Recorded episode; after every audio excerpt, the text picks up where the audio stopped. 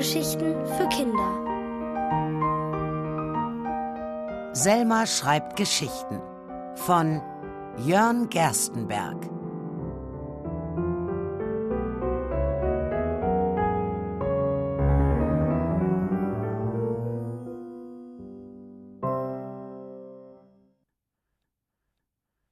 Die rosarote Pizzeria. Am frühen Morgen liegt Selma schlapp und schwitzend in ihrem Bett. Ihre Nase ist verstopft und sie hat Kopfschmerzen. Selmas Mutter holt ein Fieberthermometer. Selma hat leichtes Fieber und muss mit ihr zum Arzt gehen. Sie machen sich auf den Weg zur Arztpraxis. Der frühe Morgen ist neblig und kalt. Sie kommen an den Fenstern der Pizzeria Rosamunde im Nachbarhaus vorbei. Daraus schimmert rötliches Licht. Die Stühle im Gastraum stehen auf den Tischen. Eine junge Frau in einem roten Kittel wischt den Boden. Ein paar Häuser weiter steht eine Schlange wartender Eltern mit ihren Kindern.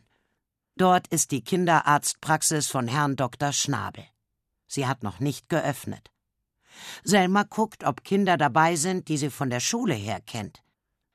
Aber es sind keine bekannten Gesichter, sondern nur fremde, schniefende Kinder mit geröteten Augen.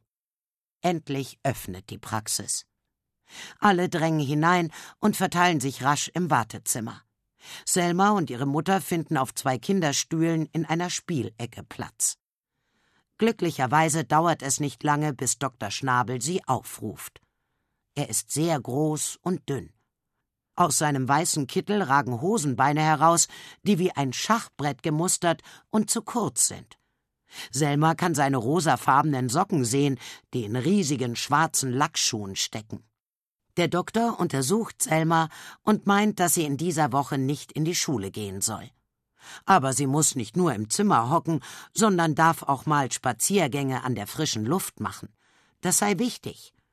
Sie bekommt einen Zettel für die Schule und ihre Mutter eine Bescheinigung für ihre Chefin im Büro. Zu Hause steht Selmas Vater mit grimmigem Gesicht im Atelier und malt seine Auftragsbilder. Ein Herr Meierschmidt, der Besitzer einer großen Kunstgalerie, hat ihm Geld dafür bezahlt, damit er 30 Bilder von leeren Spielplätzen malt. Selma ist darüber verärgert. Bevor ihr Vater anfing, die leeren Spielplatzbilder zu malen, hat er ihr lustige Geschichten erzählt. Jetzt nimmt er sich nie Zeit für sie und findet immer eine Ausrede, warum das Bildermalen gerade wichtiger ist als Selmas Wünsche. Sie schleicht zu ihm ins Atelier. Er malt ein leeres Karussell. Buh! macht Selma. Der Vater kleckst vor Schreck auf sein Bild. Wie heißt denn dein Bild, Papa? Musst du mich so erschrecken? So heißt dein Bild? Nein, das Bild hat den Titel Leerer Spielplatz Nummer 9. Warum heißt es denn so, wie es aussieht? Es wäre doch schöner, wenn es hieße, zum Beispiel, die rosarote Pizzeria. Das würde gar nicht passen. Aber woher hast du den Titel? Selma erklärt, dass sie ihn erfunden hat. Er gehört zu einer Geschichte, die sie sich selbst ausdenken will. Sie fragt, ob sie die Geschichte erzählen darf. Statt einer Antwort kratzt sich Papa am Kopf. An dieser Stelle färben sich seine grauen Haare schwarz. Brummend rollt er die Pinsel in Folie ein, damit sie nicht austrocknen. Er tupft einen Fleck vom Bild, den er darauf gekleckert hat, als Selma ihn erschreckt hat, und sagt Bitte schreib die Geschichte doch auf und lies sie mir später vor. Dann mal doch deine langweiligen Bilder, bis du eintrocknest. Ich erzähle meine Geschichte eben Mama ruft Selma und läuft in die Küche. Dort wäscht ihre Mutter gerade einen Riesenberg Geschirr ab. Selma klagt ihr ihr Leid und Mama trocknet sich die Hände ab. Sie gehen ins Kinderzimmer. Selma legt sich ins Bett. Sie guckt ihre Mama aus schwarzen, großen Augen an, und diese mustert ihre Tochter aus ebenso dunklen Augen. Und Selma erzählt ihre Geschichte. In einer kleinen Stadt weit weg von hier gibt es eine besondere Pizzeria. Ihre Wände sind rosarot gestrichen. Auf den rosa Esstischen liegen rot-weiß karierte Tischdecken. Der Pizzabäcker Otto hat weiße Haare und seine Tochter Rosamunde zwei lustige rote Zöpfe. In einer weißen Bäckerschürze serviert sie die Pizzen, die Otto in dem rot glühenden Pizzaofen bäckt. Wenn es abends dunkelt, leuchtet die rosarote Pizzeria über den ganzen Schlossplatz. Das Schloss gegenüber ist riesig. Es sieht leer aus. Doch nach der Abenddämmerung öffnet sich das Tor und heraus tritt ein Herr namens Rolf. Er trägt einen glänzenden schwarzen Anzug, ein rosa Seidenhemd und einen hohen Zylinderhut. Jeden Abend geht er in die Pizzeria. Herr Rolf lächelt Rosamunde ununterbrochen an. Er bestellt die extra große Pizza mit Brokkoli, Tofuwürstchen, Maiskölbchen und viel Ketchup darüber. Dazu lässt er sich ein Glas dunkelroten Kirschsaft bringen. Nach dem Essen gibt er Rosamunde zwei Goldstücke und einen funkelnden Edelstein. Herr Rolf verbeugt sich tief vor ihr.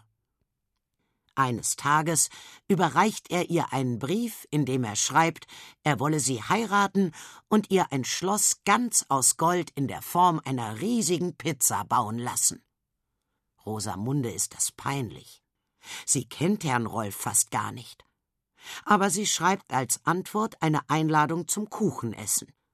Da freut Herr Rolf sich und strahlt über das ganze Gesicht.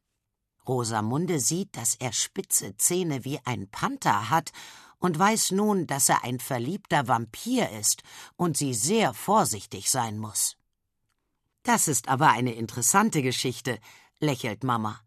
Ich bin gespannt, wie sie weitergeht. Sie reicht ihrer Tochter ein neues Notizheft und einen Stift. Dann sagt sie Ich muss jetzt die Küche weiter aufräumen. Schreib doch deine Geschichte in das Notizheft. Wenn du sie aufgeschrieben hast, mache ich Zeichnungen dazu, und wir basteln daraus ein lustiges Buch mit vielen Geschichten von dir und Zeichnungen von mir. Oh ja, ich schreib das ganze Buch voll, ruft Selma. Abgemacht. Mama hebt zwei Finger zum Schwur. Und Selma schreibt die Geschichte von Rosamunde und dem Vampir Rolf gleich in ihr neues Notizheft. Das macht Spaß. Und sie freut sich, dass sie die Geschichte nun so oft vorlesen kann, wie sie will. Auch dem Papa. Später. Denn jetzt möchte Selma sich wieder in ihr Bett kuscheln und ausruhen von all der Anstrengung und Aufregung.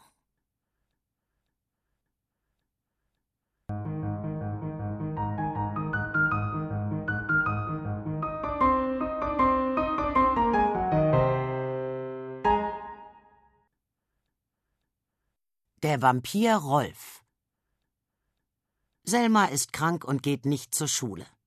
Heute Morgen wacht sie besonders früh auf. Ihre Nase ist verstopft, ihr ist heiß, sie fühlt sich zappelig. So steht sie auf und schleicht in den Korridor. Durch die halboffene Ateliertür hört sie, wie ihre Mutter mit dem Vater redet. Du müffelst wie ein Murmeltier nach dem Winterschlaf. Reiß dich bei aller Malerei zusammen und geh mal wieder unter die Dusche. Papa malt für die Galerie von Herrn Meier-Schmidt Bilder, auf denen leere Spielplätze zu sehen sind. Nicht nur fürs Duschen, auch für Selma hat er vor lauter Malerei keine Zeit mehr. Darüber ärgert sie sich. Kaum ist sie wieder in ihrem Zimmer verschwunden, kommt Mama zur Kinderzimmertür und guckt zu ihr herein. Sie sagt Bescheid, dass sie ins Büro gehen und Papa gleich ein Frühstück für sie zaubern wird. Als Mama weg ist, tapst Selma ins Atelier. Doch was ist das? Papa rollt eine Yogamatte aus und legt sich darauf. Er schläft ein. Selma schleicht durchs Atelier. Sie entdeckt, dass ein Pinsel und ein Klecks frischer schwarzer Farbe auf der Palette zum Malen einladen. Heimlich nimmt sie den Pinsel, tunkt ihn ins Schwarz. Dann malt sie winzige schwarze Punkte in die Bilder, die schon fertig auf dem Tisch liegen oder auf Staffeleien stehen. So sieht es aus, als hätten Fliegen auf den leeren Sandkästen, Klettergerüsten und Schaukeln ihre schwarzen Punkte hinterlassen. Selma kichert und legt den Pinsel zurück. Dann schleicht sie zu ihrem schlafenden Vater und weckt ihn mit einem Buh auf. Er schreckt hoch, sieht Selma mit großen Augen an trottet brummend in die Küche. Selma versteht kein Wort und läuft hinter ihm her. Auf einen Frühstücksteller legt er Gewürzgurken, Grünkernbuletten und ein Salatherz und stellt ein Glas Apfelsaft daneben. Nach getaner Arbeit kehrt er ins Atelier zurück und entdeckt die Punkte auf den Bildern. Du lieber Himmel, was habe ich denn da gestern Nacht für einen Pfusch fabriziert? ruft er aus. Das versteht Selma sogar in der Küche und muss lachen. Pfusch, kichert sie und betrachtet den Frühstücksteller. Das ist doch auch Pfusch. Auf so ein Frühstück hat sie keinen Appetit. Sie will lieber Kekse und Kakao haben. Also geht sie wieder zu Papa. Kekse? Kakao? Du brauchst was Gesundes, sagt er. Aber Papa, Kekse und Kakao sind die beste Medizin für kranke Kinder. Sie werden schon seit der Ritterzeit erfolgreich eingesetzt behauptet Selma entrüstet und hört erst auf zu reden, als Papa genauso leer starrt wie ein ausgestopfter Tiger im Museum. Er steht auf, geht in die Küche, macht eine Kanne Kakao und holt Kekse aus dem Schrank. Erfreut guckt Selma ihm zu. Das ging ja leicht. Papa scheint in Gedanken ganz woanders zu sein. Dann setzen sich beide an den Küchentisch. Selma isst Kekse, Papa Gurken, Grünkernbuletten und Salatherz. Und beim Essen sieht es auch aus, als ob er an etwas ganz anderes denkt. Selma legt ein Papiertaschentuch auf seinen Teller. Papa guckt ins Leere. Dann nimmt er das Papiertaschentuch und beißt hinein. Selma kichert. Papa stutzt und entdeckt, was er da gerade essen wollte. Da lacht er auch, verschwindet aber gleich danach zu seinen Gemälden. Das kennt sie schon. So ist ihr Vater immer, wenn er viel malen muss. Sie setzt sich ans Kinderzimmerfenster und schaut hinaus. Es ist trübes Wetter. Der Regen hat die Blätter der Straßenbäume durchnässt. Es sieht aus, als hingen feuchte Putzlappen an den Zweigen. Selma geht zu ihrem Schreibtisch. Dort liegt das Notizbuch mit der Geschichte, die sie angefangen hat, sich auszudenken. Sie will sie ihrem Vater vorlesen und geht zum Atelier. Doch er telefoniert. Guten Tag, Herr Meierschmidt. Ja, es geht voran. Ich habe schon den leeren Spielplatz Nummer 10 fertig. Es ist schwierig. Meine Tochter hat eine Erkältung und Fieber. Ich maile Ihnen Fotos von den fertigen Bildern. Bla, bla, bla, murmelt Selma. Sie kehrt in ihr Zimmer zurück, nimmt einen Stift, klappt das Notizheft auf und schreibt an ihrer Geschichte weiter. Am nächsten Abend serviert Rosamunde dem verliebten Vampir Rolf den versprochenen Kuchen. In dem Kuchen ist ganz viel Knoblauch, den mag kein Vampir. Rolf schwitzt und dampft beim Essen des Knoblauchkuchens wie ein Kochtopf. Seine bleiche Haut wird erst rosarot, dann dunkelrot. Er sieht total gestresst aus. Rosamunde lädt ihn für den nächsten Tag zum Mittagsspaziergang auf dem Schlossplatz ein. Vampire sind doch um Mitternacht unterwegs. Kein Vampir geht mittags raus. Aber er nimmt die Einladung an. Einmal ist keinmal.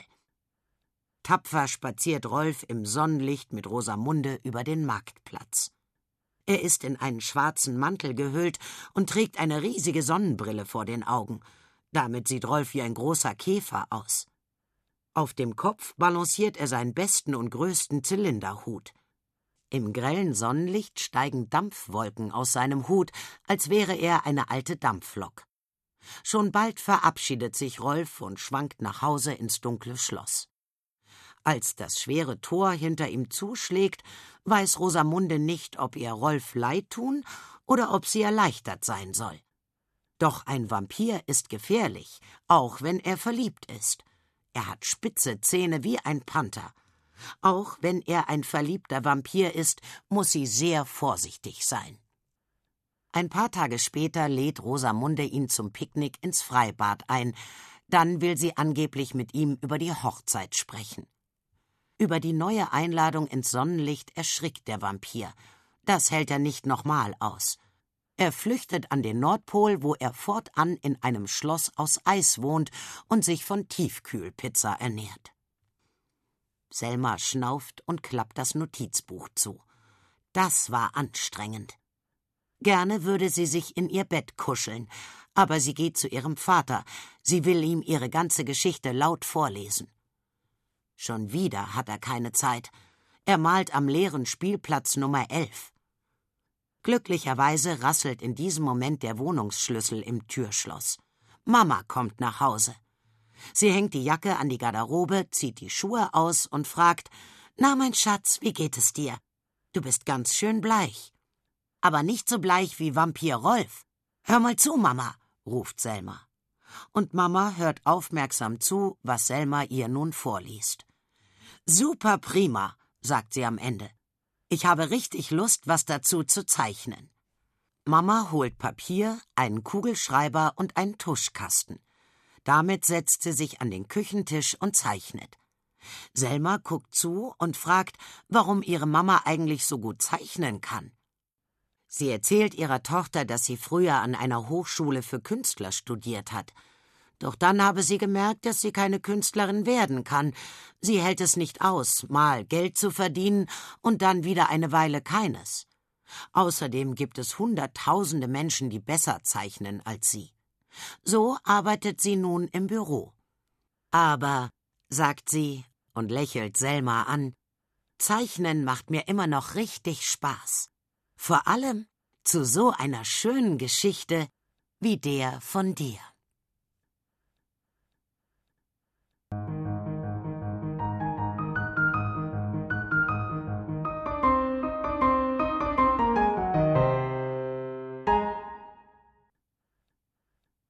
Rockmusik am Nordpol. Selma braucht frische Luft. Sie ist dick eingepackt in eine warme Jacke, trägt Schal und Mütze. Frische Luft ist gut bei Erkältung, hat Kinderarzt Dr. Schnabel gesagt, und darum geht Selma jetzt mit ihrer Schnupfennase zum Spielplatz. Allein. Ihr Vater malt an seinem neuen Bild leerer Spielplatz Nummer 14 für die Ausstellung in der Galerie Meyerschmidt während ihre Mutter in der Küche das Mittagessen vorbereitet. Auf der Straße sind wenige Menschen unterwegs. Zwei Männer in neongelben Westen hasten mit großen Paketen über den Gehweg. Sie rennen beinahe eine alte Dame um, deren violetter Filzmantel bis zur Kinnspitze zugeknöpft ist. Als Selma auf dem Spielplatz ankommt, ist er völlig leer. Wie die Bilder, die Papa gerade malt. Es ist neblig. Selma gruselt sich etwas, als sie eine dunkle Gestalt auf der Bank hinten in der Ecke sitzen sieht. Doch dann erkennt sie einen Jungen in ihrem Alter, den sie schon öfter in ihrem Viertel gesehen hat. Ihre Freundin Elsa kennt ihn aus der Musikschule und hat ihr einmal kichernd erzählt, dass der Junge Ludwig Amadeus Wolfgang Meierschmidt heiße. Dieser Junge starrt jetzt auf ein Tablet. Es liegt auf seinen Knien. Laute Musik schallt plötzlich daraus. Selma geht hinüber und sagt Hallo zu dem Jungen. Sie guckt ihm über die Schulter. Auf dem Tablet läuft ein Musikvideo. Ein Gitarrist mit einer wilden Frisur veranstaltet auf einer roten E-Gitarre einen unglaublichen Krach. Ludwig Amadeus Wolfgang dreht sich zu Selma um. Er hat kleine rosa Punkte im Gesicht. O je, haben dich die Mücken zerstochen? Im Winter? ruft Selma aus. Nee, entgegnet der Junge. Hatte Windpocken. Bin schon drei Wochen zu Hause. Hab schon tausend Filme gesehen. Hier, guck, das ist interessant. Er zeigt Selma das Musikvideo von dem Gitarristen noch einmal. Und er erzählt ihr vom Rockmusiker. Der konnte so gut E-Gitarre spielen, dass er sie dabei auf dem Rücken hielt und nicht hinsehen musste. Der sei ganz berühmt gewesen. Hm, macht Selma. Ob man auch so berühmt werden kann, wenn man die Gitarre richtig hält? Das weiß Ludwig Amadeus Wolfgang nicht. Ihm ist kalt und langweilig. Sein Vater hat ihn auf den Spielplatz geschickt, um frische Luft zu schnappen. Ich kenne deinen Namen, verrät Selma ihm. Na ja, sagt der Junge, ich will aber nicht so genannt werden. Nenn mich lieber Jimmy, so wie der Rockmusiker im Video. Da klingelt sein Handy. Ludwig Amadeus Wolfgang meldet sich und sagt Ja, Papa, ich bin noch auf dem Spielplatz. Ja, ich mache gerade Gymnastik, wie du gesagt hast. Ja, ich weiß, dass Bewegung an der frischen Luft wichtig ist. Gut, ich komme jetzt nach Hause. Er steckt sein Handy weg und sagt zu Selma Mittag ist fertig, ich muss gehen. Selma schaukelt noch eine Runde auf dem leeren Spielplatz. Schließlich geht auch sie nach Hause, wo ebenfalls das Mittagessen fertig ist. Es gibt Kartoffelbrei mit Möhren und als Nachtisch eine Tasse Kakao. Nach dem Essen holt Mama ihr Telefon. Sie arbeitet heute zu Hause und muss mit ihrer Chefin im Büro telefonieren. Selma geht ins Kinderzimmer, schnappt sich ihr Notizbuch und den Stift und setzt sich an ihren Schreibtisch. Im Licht der kleinen Arbeitslampe fällt ihr eine neue Geschichte ein. Eine, die ihre alte Geschichte weiterführt. Selma schreibt. Der Vampir Rolf langweilt sich in seinem Schloss am Nordpol. Während der Polarnächte geht er über das Packeis spazieren. In einer stürmischen Nacht findet er auf einer Eisscholle einen Koffer. Er öffnet ihn. Es ist eine rote elektrische Gitarre darin. Er nimmt sie aus dem Koffer und der Wind streicht über ihre Saiten. Es klirrt, als würden Eiszapfen abbrechen. Das gefällt Rolf und er vertreibt sich die Zeit damit, die Gitarrensaiten zu zupfen. Diese Klänge locken den hellblauen Polarpanther Hendrik an. Er möchte zu ihnen singen, aber es hört sich so schauerlich an, dass sich die Seehunde die Flossen vor die Ohren pressen und den Eisbären vom Lärm die Schädel brummen.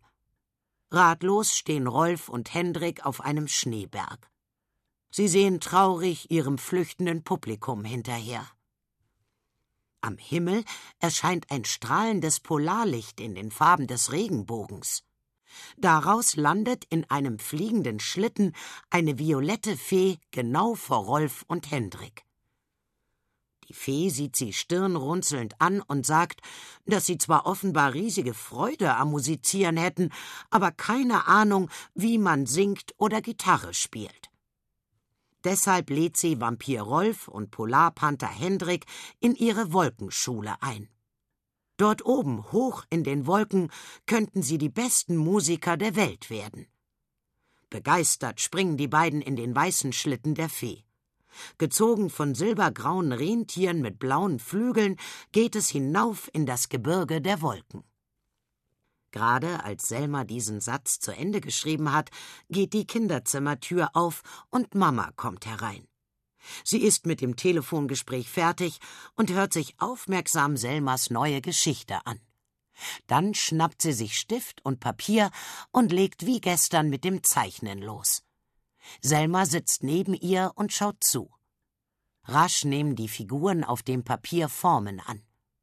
Auf der Zeichnung sieht Selma gerade einen Pinguin entstehen, der auf einem Eisbären reitet. Als sie Mama daran erinnert, dass es sowohl am Nordpol als auch in ihrer Geschichte keine Pinguine gibt, radiert sie ihn wieder weg. Selma sagt, du kannst wirklich toll zeichnen, viel besser als ich. Ach, lächelt Mama, Kinderzeichnungen haben immer viel mehr Power als die Bilder von Erwachsenen. Power, prustet Selma. Da dröhnt aus Papas Atelier laute Musik.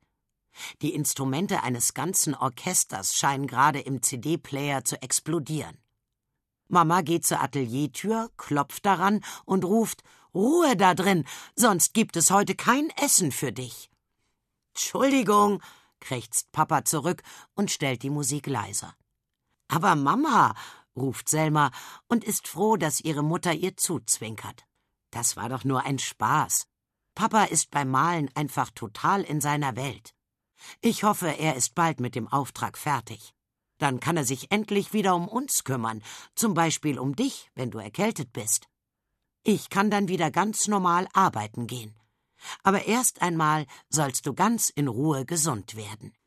Ich fühle mich super prima, sagt Selma durch ihre verstopfte Nase.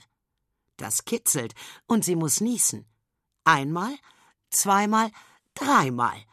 Nein, so ganz gesund ist Selma wohl doch noch nicht.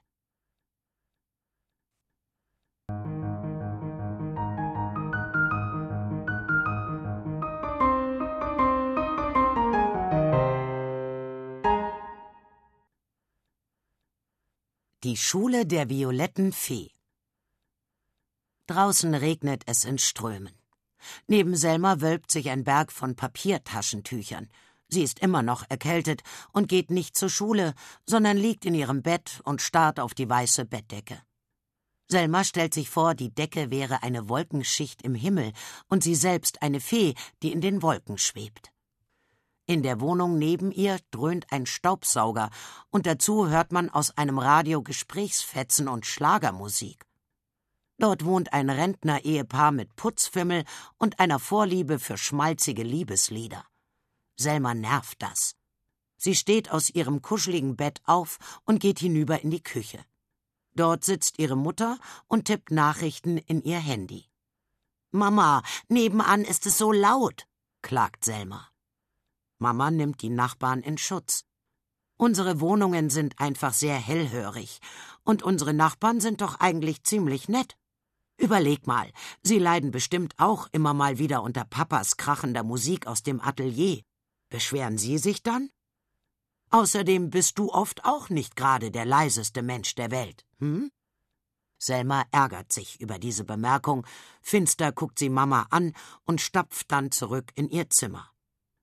Um richtig wütend zu werden, fehlt ihr aber die Energie. Die Erkältung raubt ihr die gewohnten Kräfte. Stattdessen angelt sie sich ihr Notizheft vom Nachttisch und legt sich aufs Bett. Sie liest sich durch, was sie gestern geschrieben hat. Da kommt ihr eine neue Idee für ihre Geschichte. Sie kramt in der Nachttischschublade und greift sich einen Bleistift. Selma schreibt. Rolf, der Vampir, und Hendrik, der hellblaue Polarpanther, sind in der Wolkenschule der Violetten Fee die besten Musikschüler. Doch sie wollen wieder auf die Erde, um dort berühmt zu werden und begeisterte Fans zu finden. Die Fee sagt, dass sie es ihnen so zaubern könnte, wie sie es wollten. Es gäbe nur ein Problem. Rolf und Hendrik würden durchsichtige Körper bekommen. Aber es gibt ja zum Glück Verkleidungen, Masken, Make-up und Perücken, so dass es niemandem auffallen würde, dass sie eigentlich durchsichtige Musiker sind. Gesagt, getan. Die Fee verzaubert Rolf und Hendrik und wünscht ihnen auf der Erde viel Erfolg mit der Musik. Selma hört auf zu schreiben, weil sie auf die Toilette gehen muss. Auf dem Weg zurück bemerkt sie, dass die Ateliertür offen steht. Papa ist nicht in seinem Arbeitszimmer. Sie hört ihn im Schlafzimmer schnarchen und sieht auf dem Arbeitstisch viele Farbtuben liegen. Selma hat eine Idee für einen Streich. Diesmal wird sie keine kleinen schwarzen Punkte auf die fertigen Bilder malen wie vor kurzem. Nein, dieses Mal holt sie Kleber aus ihrem Zimmer. Im Atelier schraubt sie die Farbtuben auf. Sie beschmiert die Verschlüsse mit Klebstoff und schraubt sie dann wieder auf die Tuben. Da wird Papa eine Zange brauchen, um fürs Malen die Tuben zu öffnen. In der Küche klappert es wie bei einer Pferdeparade. Doch Mama räumt nur den großen Küchenschrank auf. Dann klingelt das Telefon.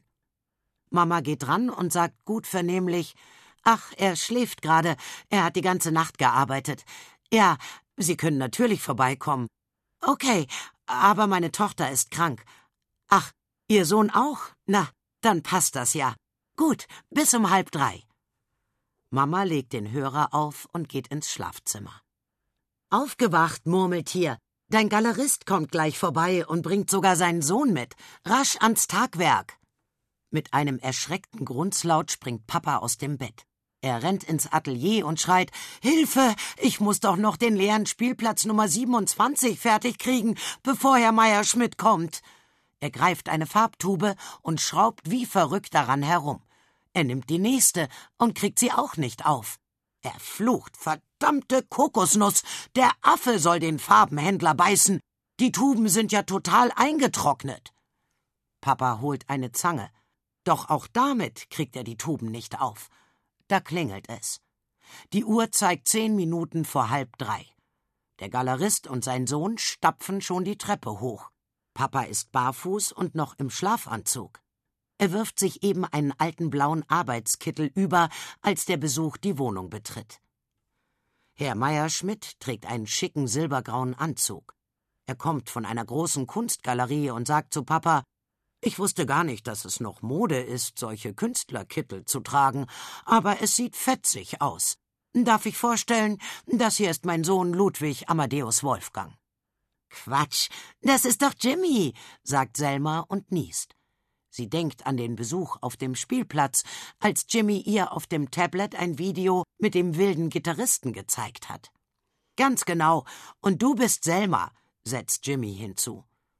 Er sieht müde und grau aus, bis auf ein paar kleine rosa Punkte im Gesicht. Diese Kinder, Herr Meierschmidt schüttelt leicht den Kopf, und diese Kinder verziehen sich in Selmas Zimmer. Und was machst du hier so, wenn du krank bist? Fragt Jimmy. Pass auf, das mache ich, entgegnet Selma, schnappt sich ihr Notizbuch und klappt es auf. Und dann liest sie ihm die Geschichte von den Musikern Vampir Rolf und Polarpanther Hendrik vor. Allmählich beginnen Jimmys Augen lustig zu blitzen, sein Gesicht wird rosiger, so dass man die rosa Punkte nicht mehr genau erkennen kann. Selma zeigt ihm die Zeichnungen ihrer Mutter. Jimmy nickt anerkennend. Er erzählt, dass er seine Mutter nur selten sieht, weil sie als Journalistin in der Welt herumreist. Sie muss halt ihr Ding machen, sagt Fatih, sonst ist sie unglücklich.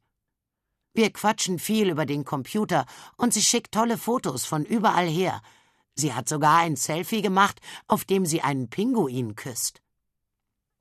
Selmas Mutter kommt ins Zimmer, sie bringt Kekse und Orangensaft.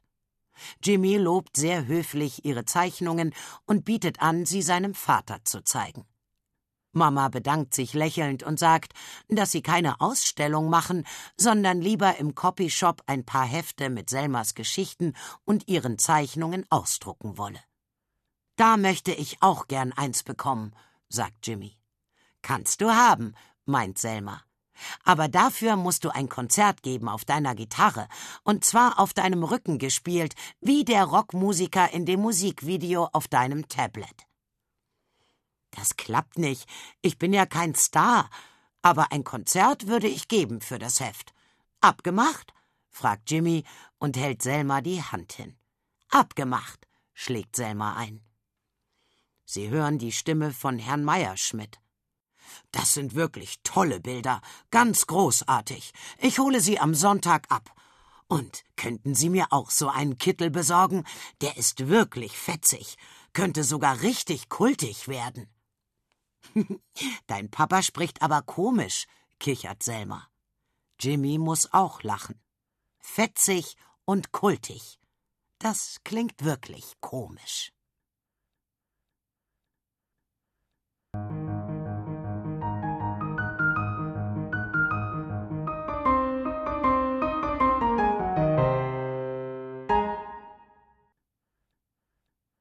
Die durchsichtigen Musiker Selma ist noch immer krank. Statt in der Schule zu sitzen, liegt sie auf dem Bett. Sie muss ständig niesen, ihr Kopf brummt, trotzdem hört sie Radio. Sie dreht den Knopf für die Senderwahl des Radios hin und her. So entsteht ein wildes Durcheinander von Musik und Stimmen. Es ist ein uraltes Radio. Wenn sie den Knopf so dreht, dass sie zwischen zwei Radiosender gerät, ertönt ein wildes Rauschen, Knarren und Kratzen. Es hört sich an, als ob ihr Vater seine krachende Musik hört. Papa malt gerade den leeren Spielplatz Nummer 29 und lässt sich inzwischen von morgens bis abends mit Musik beschallen. Blasmusik, elektronische Musik und ganze Opern dringen durch die Türritzen des Ateliers. Wenn es zu laut wird, klopft Selmas Mutter gegen die Tür. Mama und Selma können es kaum erwarten, bis Papa seinen Auftrag beendet hat, dreißig leere Spielplätze zu malen. Es wäre schön, wenn langsam mal wieder alles wie sonst ablaufen würde. Gerade kommt Flötenmusik aus dem Atelier und mischt sich mit den Tönen aus Selmas Radio. Mama pocht gegen die Ateliertür. Sie ruft Ruhe da drin, oder ich dreh die Sicherungen raus. Sofort wird die Flötenmusik leise gestellt und Papa brummt durch die Tür Sorry, tut mir leid. Im Kinderzimmer wird Selma das Radiospiel derweil langweilig. Ihr fällt eine neue Geschichte ein und sie schnappt sich ihr Notizbuch. Selma schreibt Vampir Rolf und Hendrik, der blaue Polarpanther, haben eine Band gegründet. Sie nennen sich Pizzeria am Nordpol. Rolf spielt Gitarre, Hendrik singt und spielt mit den Pfoten und dem Pantherschwanz Schlagzeug. Sie geben auf einer Freiluftbühne ein Konzert. Das Fernsehen überträgt es. Rolf und Hendrik tragen bunte Anzüge, silberne Perücken und Masken. Die haben sie sich selbst gebastelt. Rolf trägt eine Dracula-Maske und Hendrik eine Panthermaske in hellblau. Warum sie sich verkleiden? Niemandem soll auffallen, dass sie in der Wolkenschule der violetten Fee durchsichtig geworden sind. Das Publikum ist von Gitarrenspiel und Gesang außer Rand und Band. Die Fans toben. Da kommt ein Sturmwind. Er bläst erst die Perücken weg, dann die Masken. Jetzt sehen alle, dass die beiden Musiker durchsichtige Köpfe haben. Eine Sturmböe verfängt sich in ihren weiten Anzügen. Die Knöpfe reißen ab, Jacken und Hosen fliegen davon. Die Bühne scheint leer zu sein. Das Publikum gruselt sich. Wo sind die Musiker? Wer sind die Musiker? Etwa Gespenster? Rolf und Hendrik flüchten von der Bühne. Sie fliehen quer durchs Land. In einer Zeitung lesen sie die Schlagzeile Geisterband erschreckt Publikum. Sie verstecken sich in Rolfs altem Schloss. Durch die Fenster gucken sie zur rosaroten Pizzeria. Ihr warmes Licht leuchtet über den ganzen Schlossplatz. Rolf und Hendrik würden sehr gern dorthin gehen, sie trauen sich aber nicht. Sie wollen Rosamunde, die noch immer in der Pizzeria arbeitet, nicht erschrecken. Mama kommt ins Zimmer. Selma liest ihr vor, und Mama zeichnet auch ein Bild zu der neuen Geschichte. Dann überredet sie Selma, mit ihr einen Spaziergang zu machen.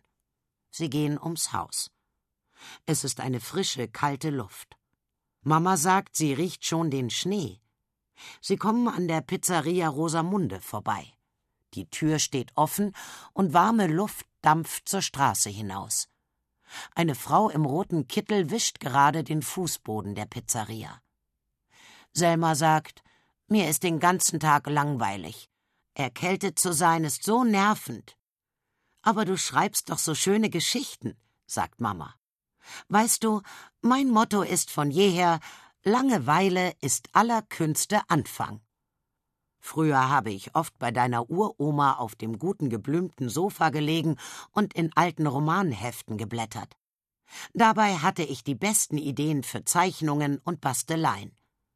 Deine Uroma sagte dazu zwar immer ihren uralten Spruch Müßiggang ist aller Laster Anfang und wirbelte noch im hohen Alter den ganzen Tag im Haus herum.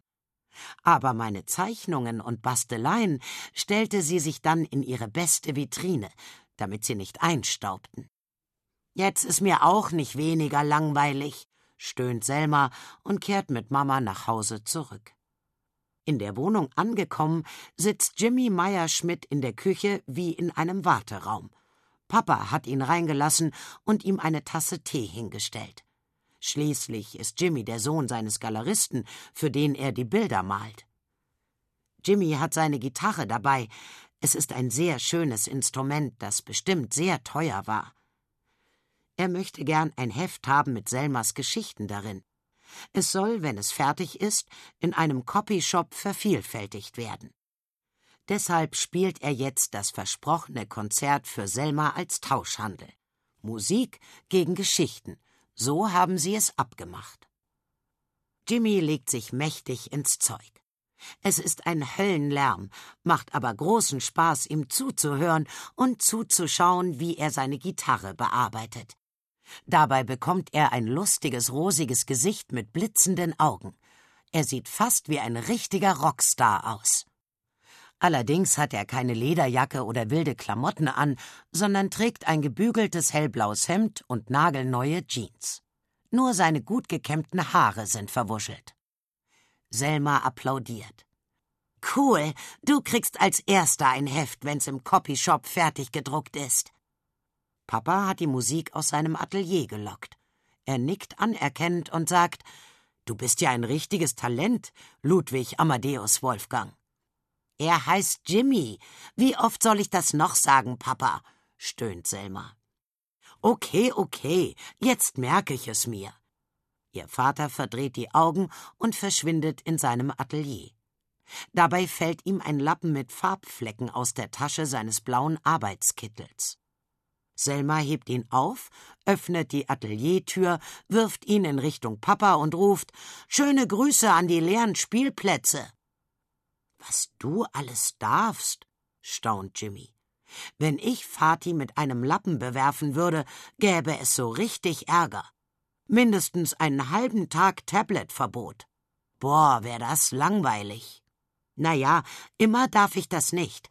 Aber wenn Papa malt, ist Ausnahmezustand. Und übrigens, Langeweile soll ja aller Künste Anfang sein, grinst Selma und sieht zu ihrer Mutter hinüber. Und Mama? Die hebt den Daumen und grinst auch. Von einem Ohr zum anderen.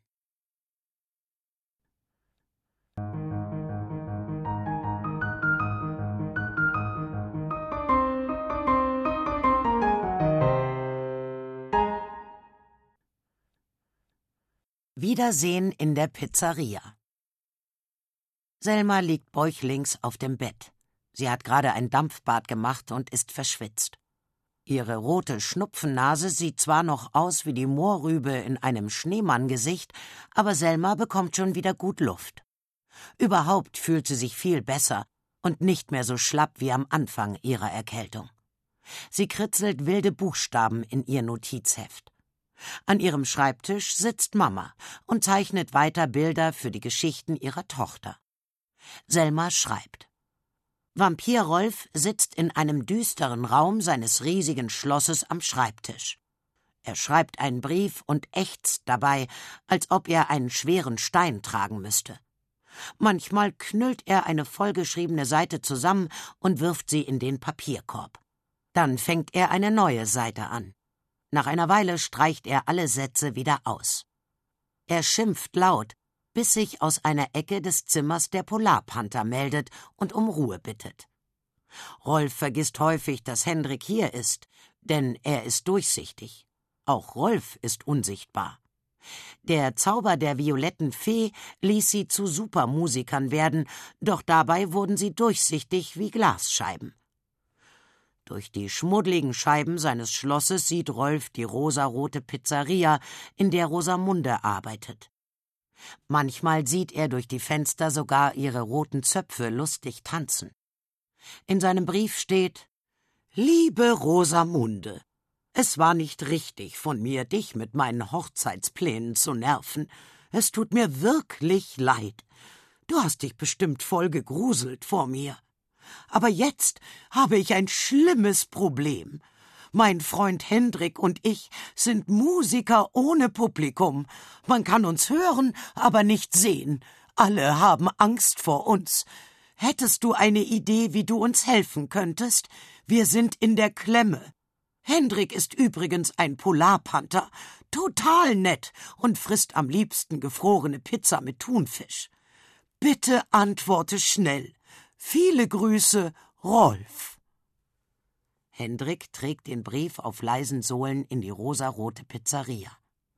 Rosamunde sieht den Brief hereinschweben und auf der rot und weiß karierten Tischdecke landen. Doch sie erschrickt nicht, denn sie hat das unglückliche Ende von Rolfs und Hendriks Konzert im Fernsehen gesehen. Sie liest den Brief und schreibt gleich zurück, dass beide in die Backstube kommen dürfen. Hendrik bringt Rolf den Brief, dann eilen sie in die Pizzeria. Rosamunde hat die Idee, die beiden mit Pizzamehl zu bestäuben. So werden sie wieder sichtbar. Pizzabäcker Otto stellt sie als Restaurantmusiker an. Sie geben Konzerte in der rosaroten Pizzeria für die Gäste. Bald kommen mehr Leute, als es Plätze gibt. Manchmal stehen sie sogar Schlange. Auch die violette Fee ist öfter zu Gast und bestellt immer die Oberluxuspizza Vampira mit Tofu-Würstchen, Maiskölbchen, Brokkoli und ganz viel Ketchup. Einmal fragt sie Rolf und Hendrik, ob sie den Zauber wieder rückgängig machen solle. Dann wären sie wieder sichtbar, aber keine Musiker mehr. Aber das wollen sie nicht. Sie lieben es zu sehr, vor einem begeisterten Publikum zu musizieren. Sie wollen, dass alles so bleibt, wie es nun ist. Selma schreibt unter die Geschichte Happy End, das heißt glückliches Ende, weiß sie. Aus dem Atelier kommt ein lautes Rauschen. Papa trocknet mit einem Föhn sein Bild leerer Spielplatz Nummer 30. Es ist soweit, ich bin fertig, ruft er, nachdem er den Föhn ausgestellt hat. Selma und Mama laufen zu ihm. Endlich, schnauft Selma. Und Mama fügt hinzu, der Ausnahmezustand ist beendet. Dann ruft Papa seinen Galeristen an und erzählt ihm stolz, dass der Auftrag erledigt ist. Dreißig Bilder hat er für Herrn Meierschmidt gemalt, auf jedem ist ein leerer Spielplatz zu sehen. Herr Meierschmidt will morgen die fertigen Bilder abholen und in sein Bilderdepot bringen lassen. Was hat Jimmys Papa eigentlich mit Ihnen vor? fragt Selma, während sie die vielen Bilder betrachtet. Spielplätze ohne Kinder sind gruselig, findet sie, leer und ohne Leben. Ihr Vater aber kommt ins Schwärmen. Seine Gemälde werden auf einer großen Kunstmesse in Amerika präsentiert. Die reichen Kunstsammler werden bestimmt begeistert sein und alles kaufen. Selma versucht, sich ein mit Goldschmuck beladenes Ehepaar vorzustellen, das eines von Papas Bildern betrachtet und dann vielleicht sagt Großartig. Auf diesem Spielplatz ist wirklich kein Kind zu sehen, kein einziges. So, und jetzt wird gefeiert, lacht Papa. Er lädt Mama und Selma zum Essen in die Pizzeria Rosamunde ein. Doch bevor sie losgehen, bittet er Selma, ihm nun endlich die Geschichten zu zeigen, die sie ihm immer vorlesen wollte. Das lässt Selma sich nicht zweimal sagen. Sie läuft los, schnappt sich ihr gut gefülltes Notizbuch und liest ihm die Geschichten vor. Dazu zeigt sie ihm Mamas Zeichnungen. Nein, sowas, staunt Papa und gerät völlig aus dem Häuschen. Das habt ihr beiden alles gemacht, während ich gemalt habe? Während du krank warst und Mama viel Stress hatte? Also wirklich, ihr habt gewonnen, ihr seid eindeutig die besseren Künstler. Selma und Mama freuen sich sehr und beschließen, ihm zu verzeihen, dass er in den letzten Tagen mit seinen leeren Spielplätzen Nummer 1 bis Nummer 30 ihre Nerven so arg strapaziert hat. Zu dritt gehen sie hinunter zu Rosamunde. Selma darf sich eine Pizza bestellen.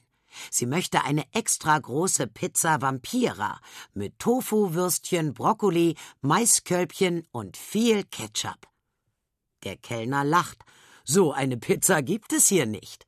Noch nicht. Denn Pizzabäcker Otto gefällt die Idee, und kurz darauf wird hier die allererste Pizza Vampira serviert. Selma ist zufrieden. Die Vampira schmeckt einfach super. Als sie nach dem Essen aus der Pizzeria kommen, hat Schneefall eingesetzt. Dicke Flocken wirbeln durch die Straße. Es tut gut zu sehen, wie sie der grauen Stadt neuen Glanz verleihen. Inzwischen hat Papa erfahren, was Selma und Mama noch mit der bebilderten Geschichte vorhaben und möchte die Herstellung des Heftes übernehmen. Damit sind sie einverstanden. Und so kommt es, dass Papa zu Hause Selmas Vampirgeschichten in den Computer tippt und Mamas Zeichnungen scannt. Dann macht er eine Datei daraus, zieht sie auf einen Stick und sucht einen Copyshop im Internet heraus, der so spät noch geöffnet hat.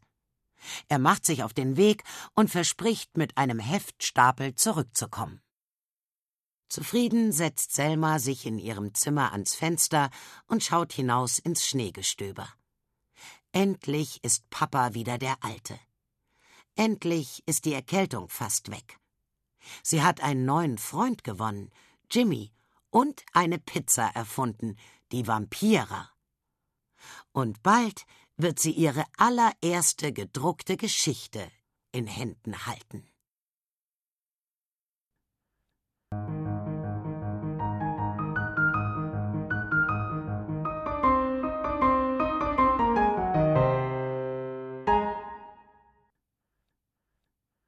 Dreißig Spielplätze in rosa-rot. Heute ist ein richtig toller Sonntag für Selma. Erstens hat es geschneit, zweitens findet sie die Hefte mit ihren Geschichten, die Papa im Copyshop gedruckt hat, sehr schön. Auch Mamas Zeichnungen sehen darin prima aus. Drittens holen heute Herr Meierschmidt, Papas Galerist, und sein Sohn Jimmy die gruseligen Bilder ab. Selma freut sich darauf, die leeren Spielplätze auf den Gemälden nicht mehr sehen zu müssen. Keine Kinder, kein Leben. Nein, das gefällt ihr nicht.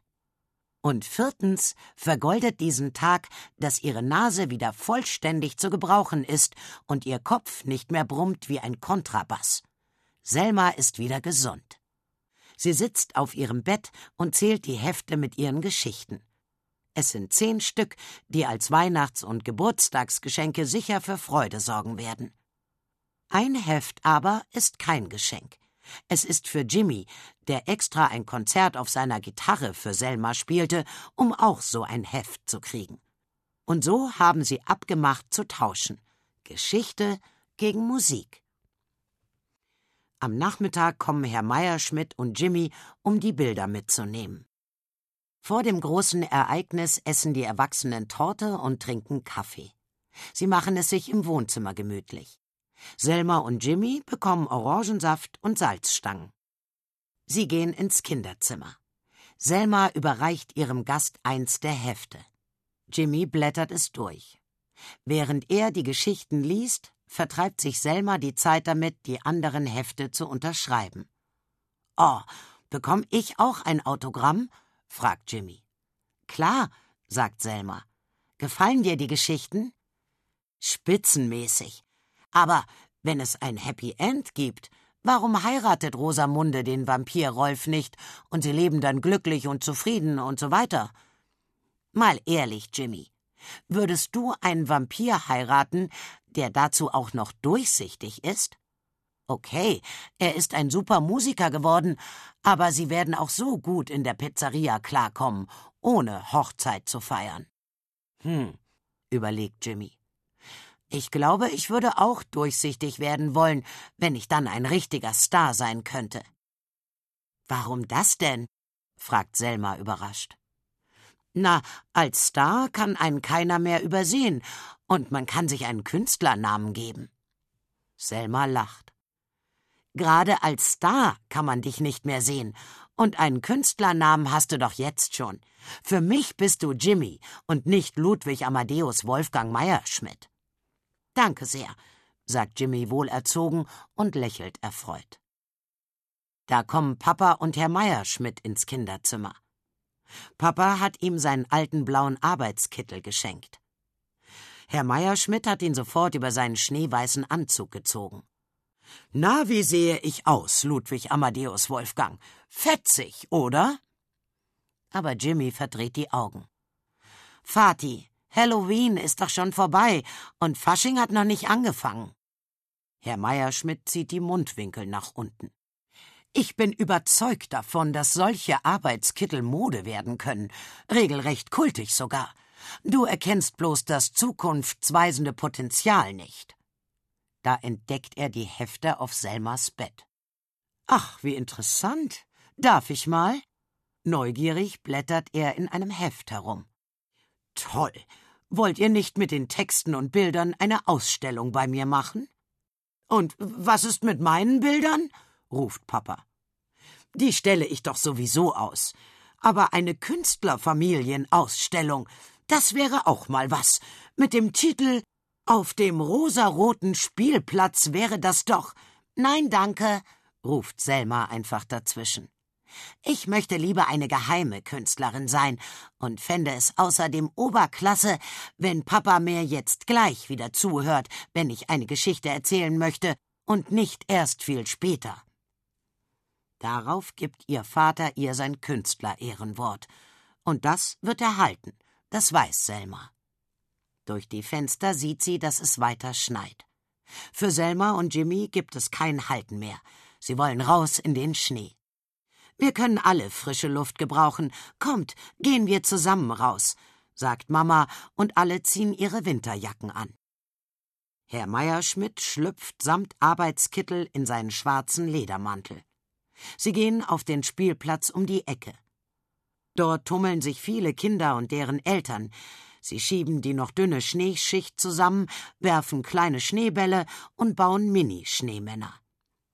Herr Meierschmidt betrachtet das muntere Treiben gedankenverloren.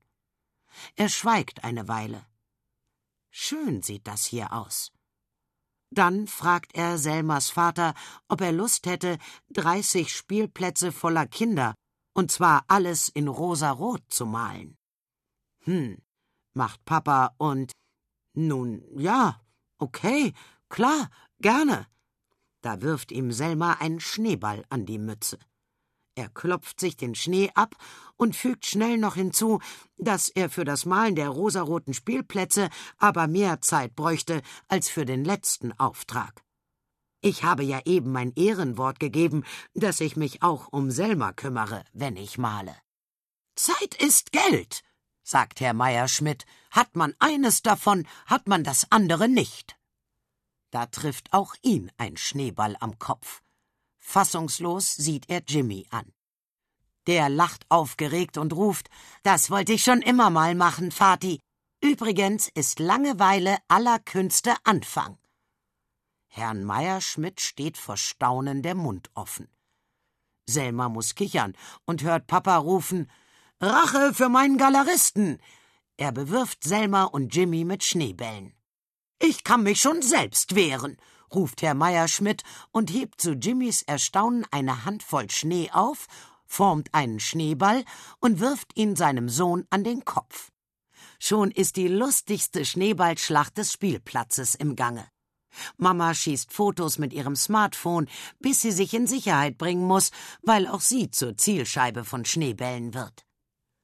Nachdem die Schneeschicht so ausgedünnt ist, dass sich nichts mehr machen lässt, gehen sie in die Wohnung zurück. Herrn Meyer-Schmidts Assistent wird herbeigerufen. Er soll Papas Bilder ins Bilderdepot der Galerie bringen. Doch zuvor bewundert er den blauen Arbeitskittel seines Chefs. Die Kinder bekommen einen Lachanfall. Dann sagt Jimmy zu Selma Eigentlich war die Idee unserer Väter mit den leeren Spielplätzen super, sonst hätten wir uns nie getroffen, nie so lustige Sachen erlebt. Und nie solche Geschichten geschrieben, ergänzt Selma. Warte erst mal ab, was alles passiert, wenn Papa 30 Spielplätze voller Kinder malt. Und darüber müssen sie alle lachen.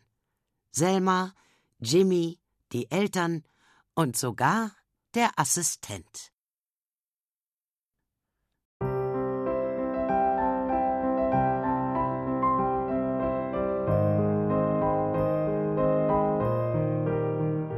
Ihr hörtet Selma schreibt Geschichten von Jörn Gerstenberg, gelesen von Sandra Schwittau. Ohrenbär. Hörgeschichten für Kinder in Radio und Podcast.